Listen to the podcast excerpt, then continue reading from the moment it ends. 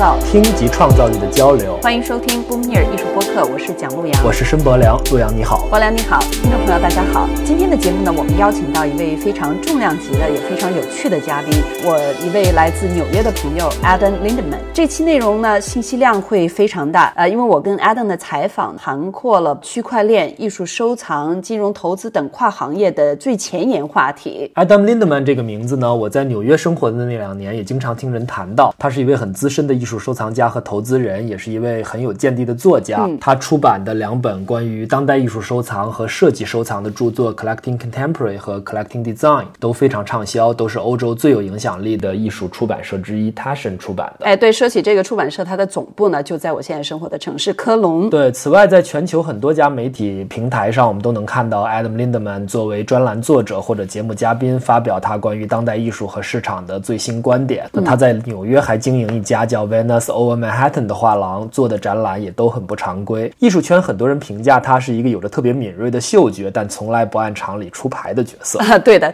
呃，这个不按常理出牌这样的一个标签，其实确实很能代表 Adam 的个性啊。可能艺术圈更多的人知道 Adam 呢，是因为他的名字跟几个艺术拍卖天价记录都有着密切的联系。二零零七年，他委托纽约苏富比拍卖的 Jeff Koons 的作品《Hanging Heart》悬挂的心以两千三百六六十万美金的成交价，创下了当时在世艺术家作品的拍卖记录。那么更轰动的一个案例，应该是在二零一六年，他委托纽约佳士得拍卖的巴斯奎巴斯奎亚的作品《Untitled》无题，被日本电商巨头前泽有作以五千七百三十万美金的价格买下，也创下了当时巴斯奎亚作品的拍卖记录。前泽有作这几年在社交媒体上特别红，这个人不断的出天价购买艺术作品，打破拍卖记录。那在某种程度上，通过这种方式来做他个人的营销。那去年一个很惊爆的消息是说，前泽有作会在二零二三年登上月球，作为 SpaceX 就是马斯克的太空探索技术公司的私人登月计划的第一位旅客。他在 Twitter 上说到时候还会邀请一些艺术家和他一起去月球旅行，也是一个很有意思的人哈。呃，那么说到关于 Basquiat 艺术作品的市场呢，其实是一个非常有意思的个案。他的作品在最近几年不停的被排除天价，其实也不只是靠前泽有作一个人的购买行为而产生的。嗯，等一下呢，在我们的节目当中，Adam 会和我们分享一下他第一手的观察。那说到 Adam 呢，其实我最早呢是先认识他的太太 Amania Diane，也是艺术界非常知名的一个艺术顾问。他跟他的合伙人、好朋友 Daniela Luxembourg 女士一道创立并经营着伦敦和纽约的两家画廊。他们的画廊叫 Luxembourg and Diane。在几年前呢，他们也开始参加香港的巴塞尔。我记得第一次跟 Adam 见面呢是在巴黎，当时我跟 Amania 一起吃早餐。我还记得当时的细节，Adam 在一旁读着当天的这个 Financial Times 报纸。那我们介绍打招呼后聊的第一个话题，很意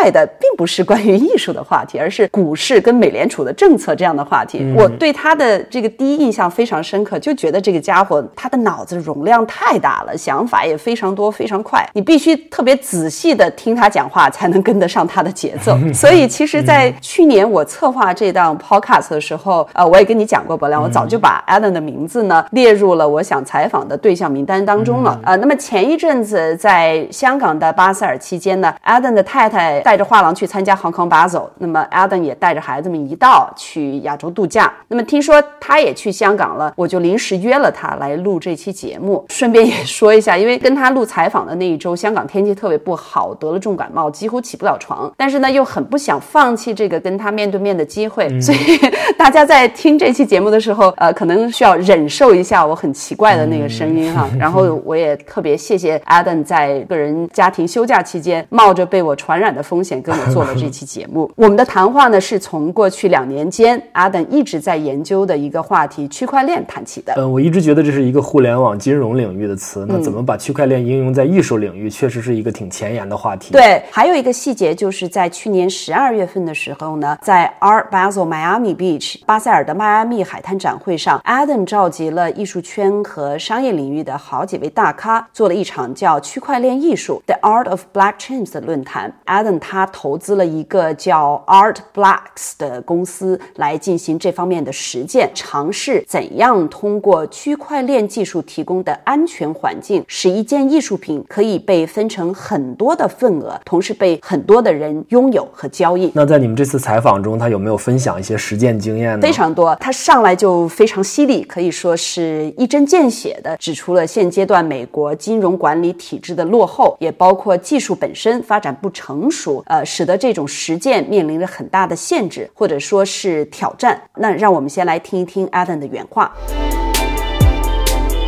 Well, I really thought that it was interesting that two people who don't know each other could transact through using a Bitcoin or an Ethereum or whatever cryptocurrency. And then I love the idea of um, collective ownership of art as opposed to fractional ownership. That work of art could now become an investment, and Picasso could be owned by a thousand people, and they could trade it amongst themselves. And eventually, it could be bought out by some bigger fish who wanted it down the road. I thought that was such an interesting idea that almost as an experiment, I wanted to see if it would work. Mm-hmm. And I like to learn new things, and this was sort of a window into the world of technology for me to sort of understand a whole new um, universe. But after a year and a half of studying it, I do believe that collective ownership of art, uh, shares in a work of art, will work and will happen. And I'm still pursuing, I have an investment in a company that's trying to do that. But there were several who will end up doing it soon. Mm-hmm. But uh, in terms of securitizing, fractionalizing, and tokenizing art, the SEC in the United States, the Securities and Exchange Commission that regulates the stock market, they're actually more backwards and bureaucratic than Gutenberg's Bible. Mm-hmm. I mean, it really needs to be torn down. And the U.S. government and the SEC, probably the FCC as well, which is another organization I used to deal with, but they are so antiquated. Uh, what, I mean, how stocks and bonds are regulated that they haven't even come forth with rules about cryptocurrency. Mm-hmm. There is no regulatory framework in the United States for Bitcoin or Ethereum or any of the cryptos. So if you were to launch a crypto art world, uh, just to use the, the word, a, a, sort of blockchain tradable art world, it's got no regulatory framework in the United States. So it can't be done at this time. Mm-hmm. And so we could launch a fractional shares in an artwork that can be done. But the full blockchain system cannot be done. Interesting. At this time, because the SEC, there's no rules. So we'll see when that changes. But it, it's actually, there's two challenges. One is regulatory, mm-hmm. and the other is um, technological. I think that the art world is like pretty backwards. And so we would need a very easy customer interface. Like you go on your phone, you just press buy, sell. You look at the Basquiat, you press buy, sell. Anything that requires technological, uh, encrypted coding and all that stuff will be hard for the art world.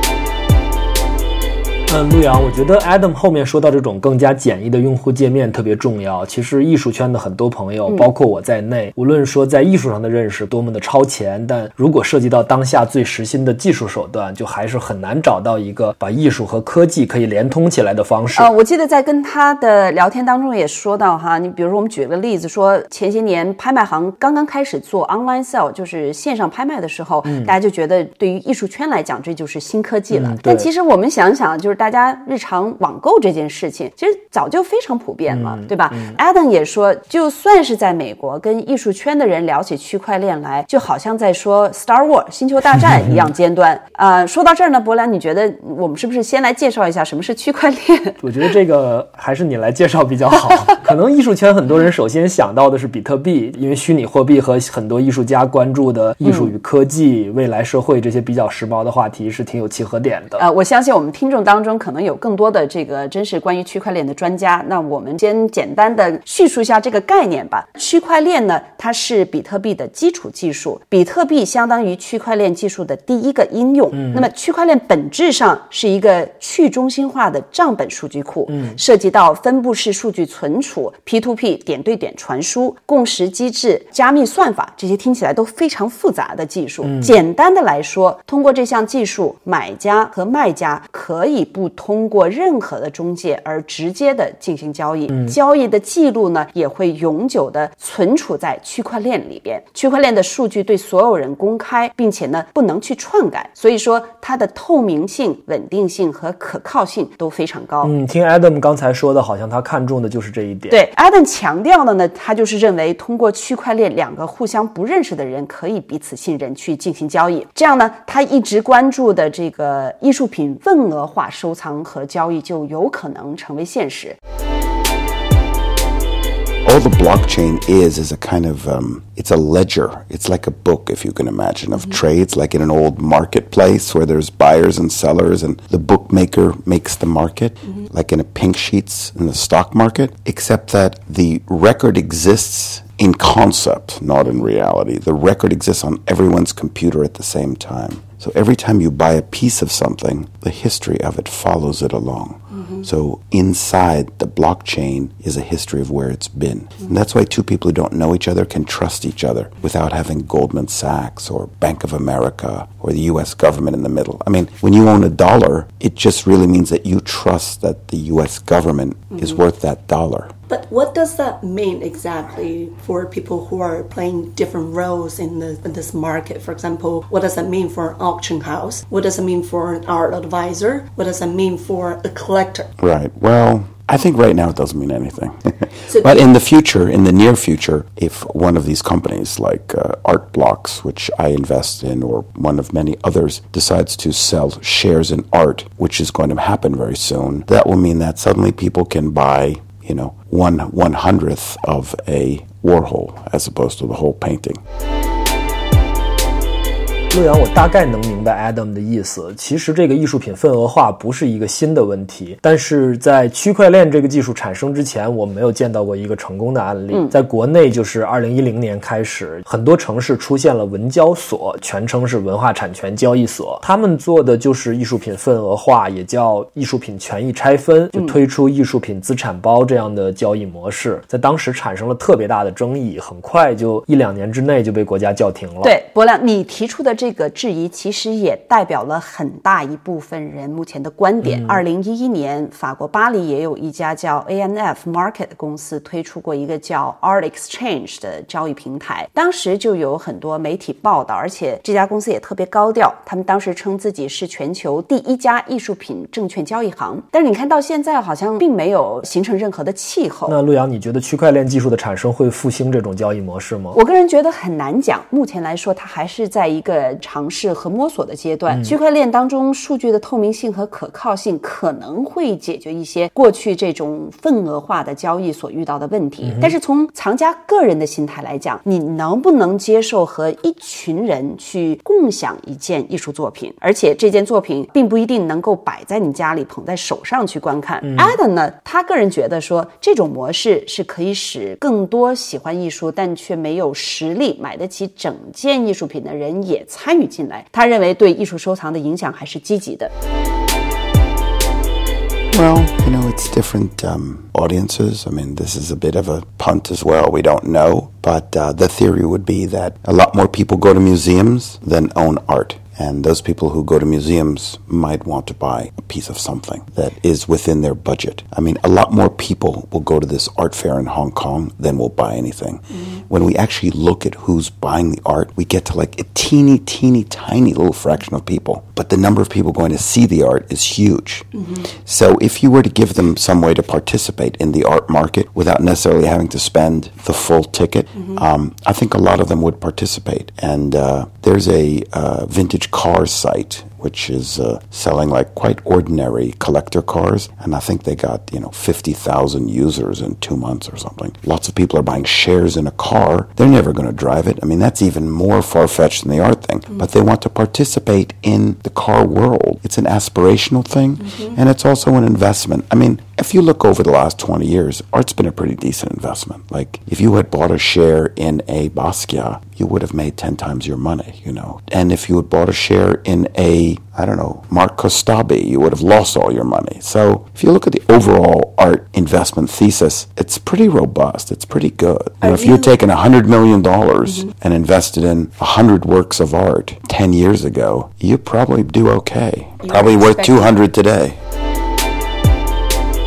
对啊，我还是不太接受这种模式。可能这种方式，我觉得吸引的更多的是把艺术收藏完全等同于投资的用户。那热爱艺术这个搞收藏的必要条件会越来越不被重视。对你提到的这个质疑，也是我们现在经常会讨论到的对未来艺术品金融化的担忧。嗯，我是很难想象，特别是未来年轻一代的藏家会那么没有追求，去完全追随这种艺术品金融化的风气。这个话题呢，Adam 他的观点是说，如果可以实现在手机界面进行收藏和交易，而不用买下整件作品，还要为他的保险啊、仓储、借展、运输这些问题买单，可能恰恰更适合年轻一代的行为模式。他是从一个经济学的角度在分析它的可能性和影响力。来，我们来听一下 Adam 是怎么介绍的。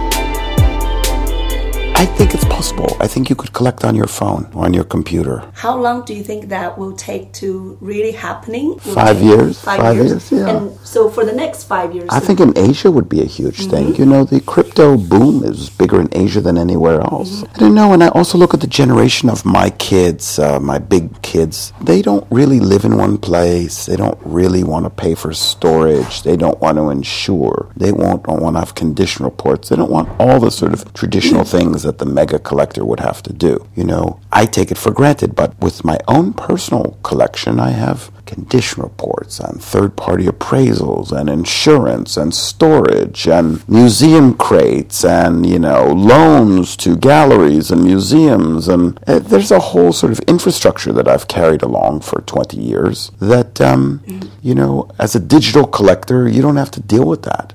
You know, you have 50 bucks, you buy a George Condo, and that's it. And maybe, you know, in a month's time or a year's time, you don't want it anymore, and you sell it to somebody else who wants a $50 worth of George Condo, and maybe it's worth 75 or 100, or maybe it's worth 40. I don't know, but certainly um, there's an argument, a mathematical and economic argument, that if more people can own a thing and it has liquidity, it's worth more money. Meaning, if a painting can be owned by 100 people instead of one person, and if it can be sold weekly instead of, let's say, bi week, bi yearly in an, in an art auction, it would be worth money. Like stocks in the stock market trade for a premium to what the companies are worth, if you understand what I'm mm-hmm. saying. yeah. A private company is worth less money than a public company because mm-hmm. in a public company, anybody can get in and out on a daily basis. Mm-hmm. You pay for that liquidity. So, in the same sense, the argument would be that if a painting is worth a million dollars and it's public and owned by a thousand people, it should be worth $1,500. 对啊，我觉得 Adam 说的这个在手机上每周交易一次看艺术品价格涨跌的方式，特别像我们在手机上买股票和理财产品。但是你觉得艺术市场的逻辑和证券市场的逻辑是一样的吗？我觉得还真不太一样。艺术品的交易跟证券市场，我觉得还有很大的一个区别，就涉及到我们经常所说的这个 emotional value，就是它对于人的情感的价值。这个问题对 Adam 来说是一个很尖锐的问题啊！我直接问了他这个问题，就是他认为艺术可以等同于投资吗？Well, I mean, you know, there's a, the art world is a, is a, is is chock full of hypocrisy. I mean, it's it's a great, great hypocrisy that you know people are buying art because they love it, not because it's an investment. I mean. I don't think anyone, you know, I've had my love affair with art so much so that I've written books about it and curated shows and created a gallery even just to do exhibits that I thought weren't being done that needed to be done.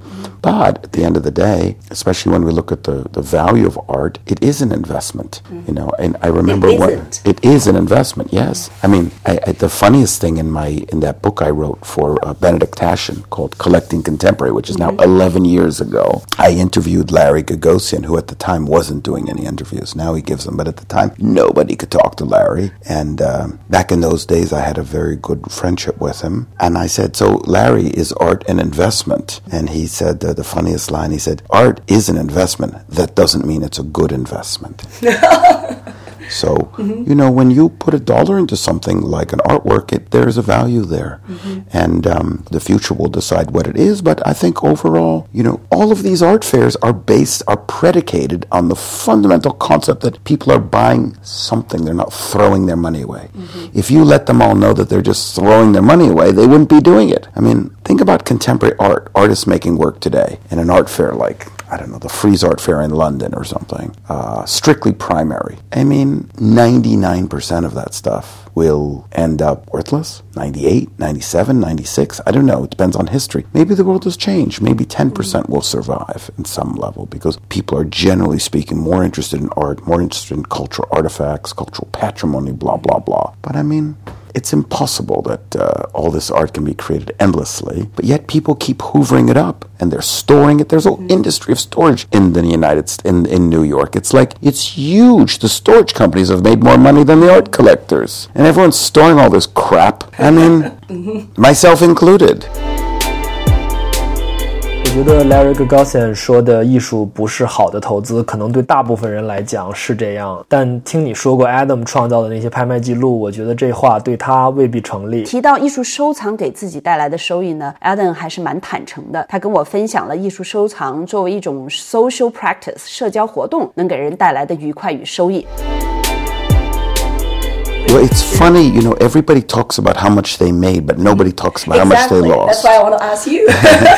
because there's the, um, you know, art is a social practice, art collecting. Mm-hmm. So there's a context within it of like who has what. Like, oh, I'm Tom uh, Hill, you know, look how many Christopher Wools I have. You know, there, there's a social context within that, or mm-hmm. Or the private foundation concept. Uh, look what I own, look what I've bought. Or um, people like to hang what's smart. Mm-hmm. So let's say today it's smart to have a, uh, you know, two years ago it was smart to have a Mark Grotjahn. Mm-hmm. So they had a Mark Grotjahn in their living room. But then suddenly, you know, a Mark Grotjahn BI's at auction. So it's not so smart anymore. But the new hot thing is a, um, what's the, Avery Singer. So they take down the Mark Grotjahn and they put up the Avery Singer. It's like a fashion it's, it's completely that. Mm-hmm. I think the art collecting has generally treated me well. Mm-hmm. I have many things that I've had the pleasure of owning have been explosive. But I think on the downside, I don't have a lot of things that have, I mean,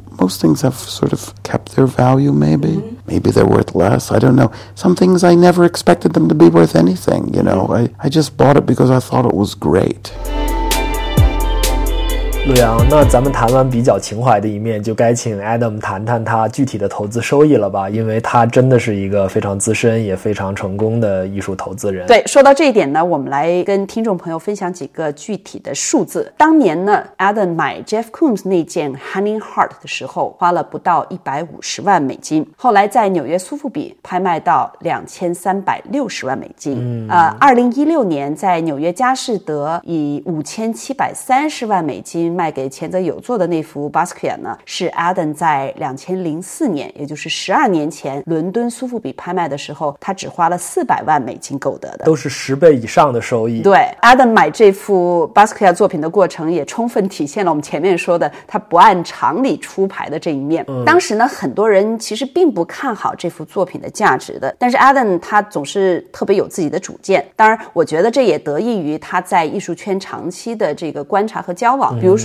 他跟我讲到，他小时候经常跟他的 brother 到 Andy Warhol 在纽约的工作室 The Factory，在那儿呢，经常见到 Andy Warhol、Basquiat 和当时的很多活跃在纽约的这个艺术圈的名流。你说的这些内容我都挺感兴趣的，那咱们来听一下 Adam 怎么说。Well, when I bought the Hanging Heart from Gagosian, it was a million and a half, mm-hmm. um, one four or whatever, and that sold for I think twenty three and a half. So that was more than uh, 10 times the when, price. When did you sell that one? 2007. 2007. Yeah. Um, and then the Basquiat, and then um, uh, some other things that I was very lucky on. But um, what's the question about the Basquiat? Why did I buy it? Yeah. How did you decide to buy the painting? You know, I, I kind of knew Basquiat a little bit when mm-hmm. I was 21 years old in New York. Mm-hmm. And Andy um, Warhol, you mentioned. And I knew Warhol fairly well. Um, as a kid, you know, he liked my brother actually more than me.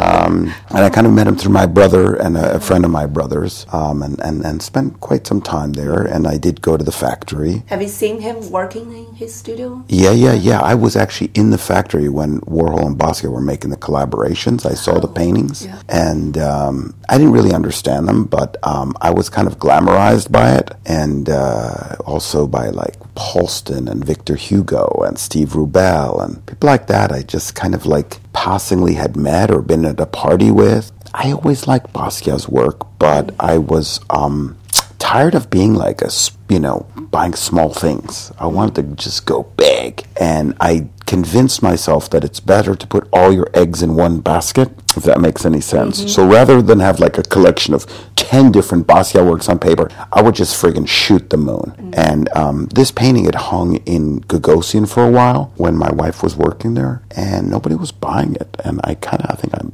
I don't know, I was afraid. And when it came to auction in London, I suddenly, um, this is what happens sometimes. You have more confidence in some instances at auction because you think there's someone else bidding. Mm-hmm. Um, but uh, I looked at the painting and I, I just had a feeling that I had to buy it So, So you saw the painting first in Gogo's Gogosian's yeah, gallery. six months before. Six months before you bought from the auction. and it belonged to Enrico Navarra. And it had this very thick, crusty craquelure on it that uh, people were kind of like trashing and criticizing. But I had a um, conservator look at it, and I was uh, convinced and, that the painting was exactly that way when he had painted it for Documenta him? in 1982. No, no, I met Basquiat in 87. 87. Okay. Yeah, so I guess this is only six years later, five years later. I just thought it was like huge and powerful and amazing. Believe it or not, a lot of people like to trash the painting. This is kind of the backstory, but because the painting was not part of the Bruno Bischofberger system, a lot of the people were against it. I love Bruno and I respect Bruno. I wish I had been my dealer earlier in my collecting career, but I didn't think that it had to come from Bruno Bischofberger to be uh, legit, you know, because I'm a contrarian. So I'm like, well, if they're all against it, I'm for it. because, and the painting had come from Enrico Navarra, and he's a wonderful Basquiat dealer, but he's not like, he's more of a wheeler dealer than a proper, you know, gallery like Bruno. Was the bidding competitive? I think there was just one other bidder in the room. Maybe it was Philip Niarchos, I don't know. Mm.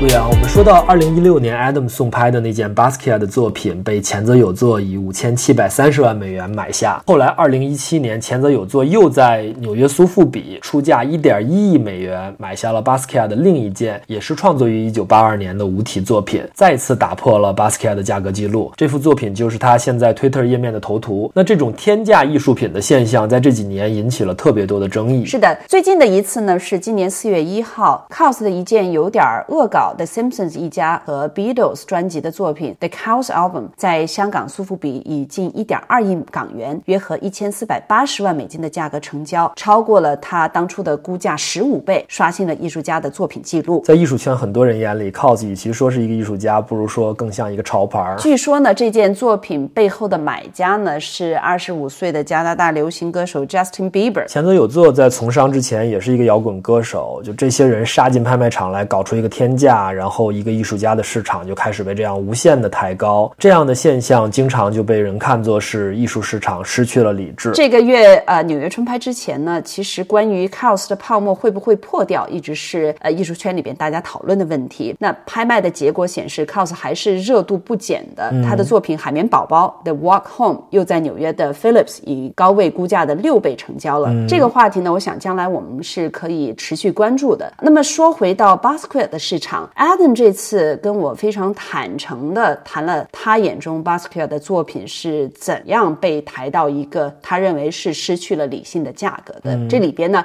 还涉及到一个非常关键的人物，就是 Joe Low，马来西亚的华裔富豪刘特佐。刘特佐也是近几年一个重量级的新闻人物，他是马来西亚前首相纳吉布贪腐案件的幕后操纵者。这个人现在还没有抓到。这个案子呢，是马来西亚历史上最大的一次金融犯罪案。就他们通过这种方式得到的钱，有一部分就是用来购买各样的艺术作品。他还投资了 Leonardo DiCaprio，就是我们中国观众称为小李子主演的那部电影《华尔街之狼》。对那因为艺术品的价格和影视剧的拍摄成本都是相对难以估计的，那这样呢，就成为他们用来洗钱的一个手段。其实这个现实中的案例都够拍好几部电影的了。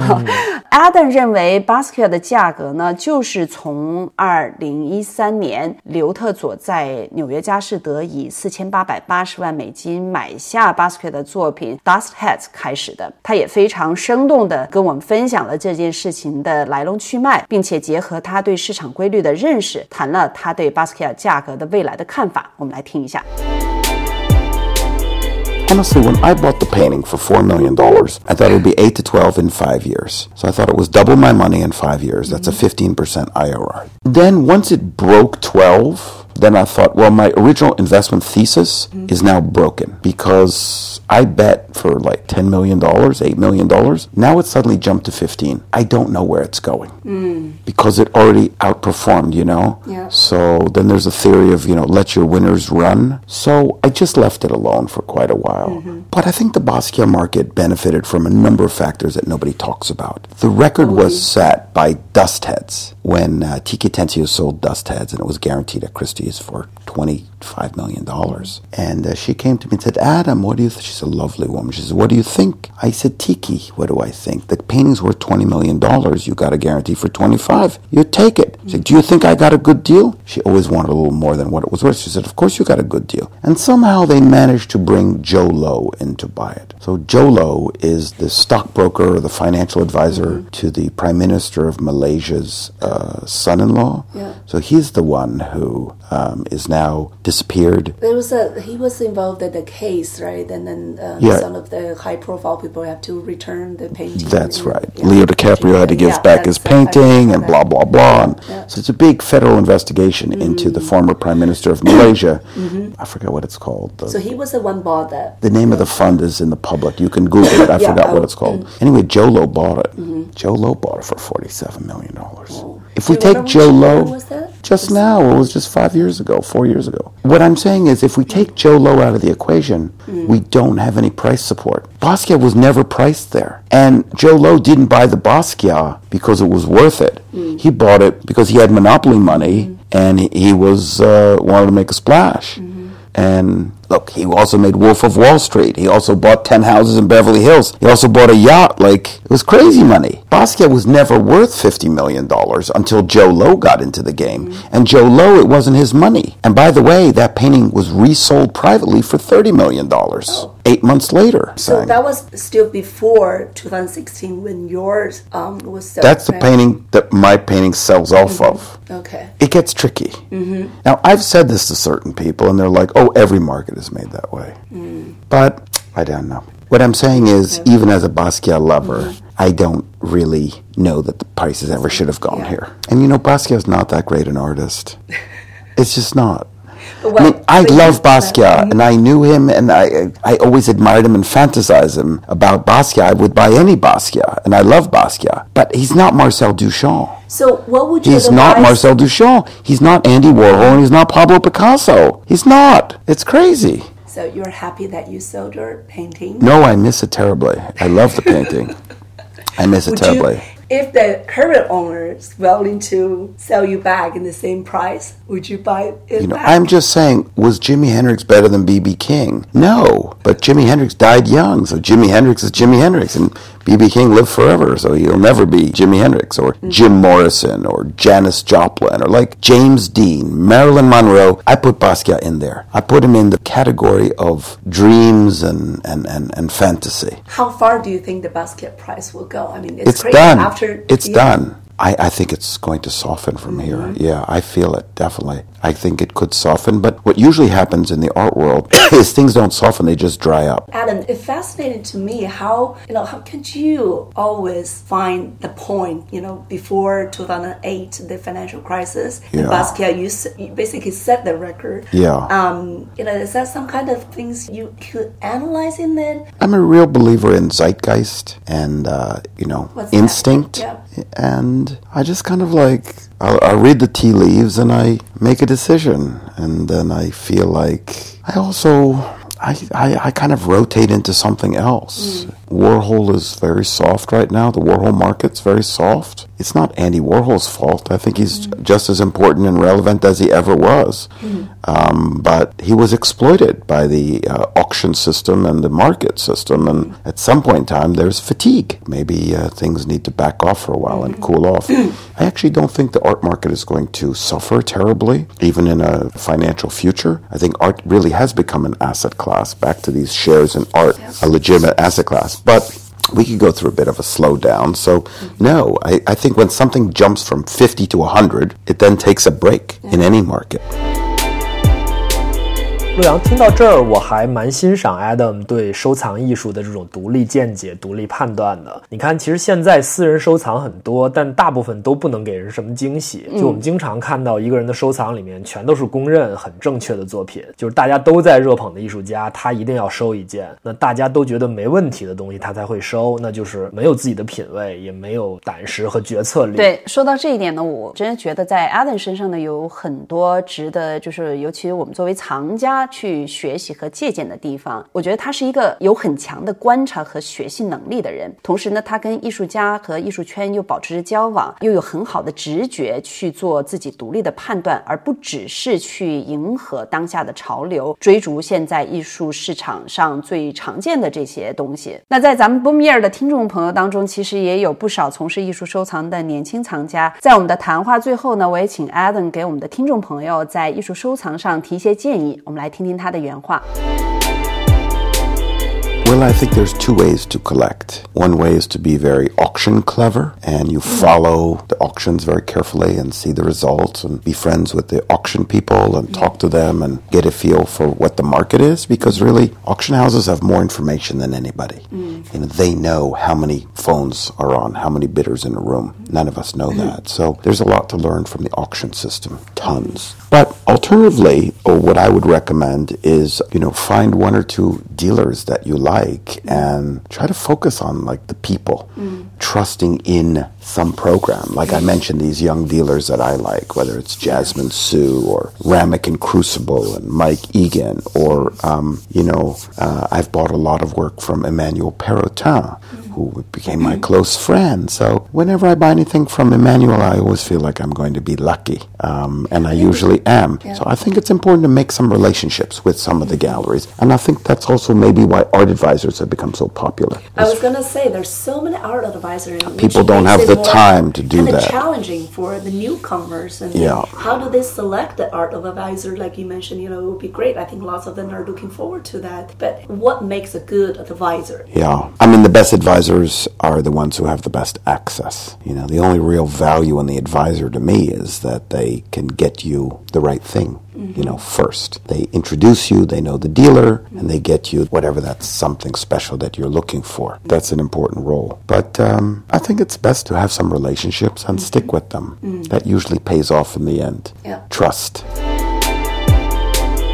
陆阳，咱们这期节目的信息量真的很大，但我知道其实 Adam Lindemann 还有很多很多的料可以谈，是的，所以希望在我们今后的节目中还可以邀请他做嘉宾来聊聊其他有意思的话题。那本期节目中，由于时间关系没有展开的知识点，我们都在节目的文字部分做了链接，也欢迎大家点击了解。那好，我们这期节目呢就到这里，感谢收听今天的 Boomir 艺术播客，欢迎访问我们的网站 www.boomier.fm 以及 FT 中文网 Boomir 艺术播客频道，或者在 iTunes。Store 和喜马拉雅 FM 搜索布米尔收听我们的节目，我们下期节目再说。我们下期再听。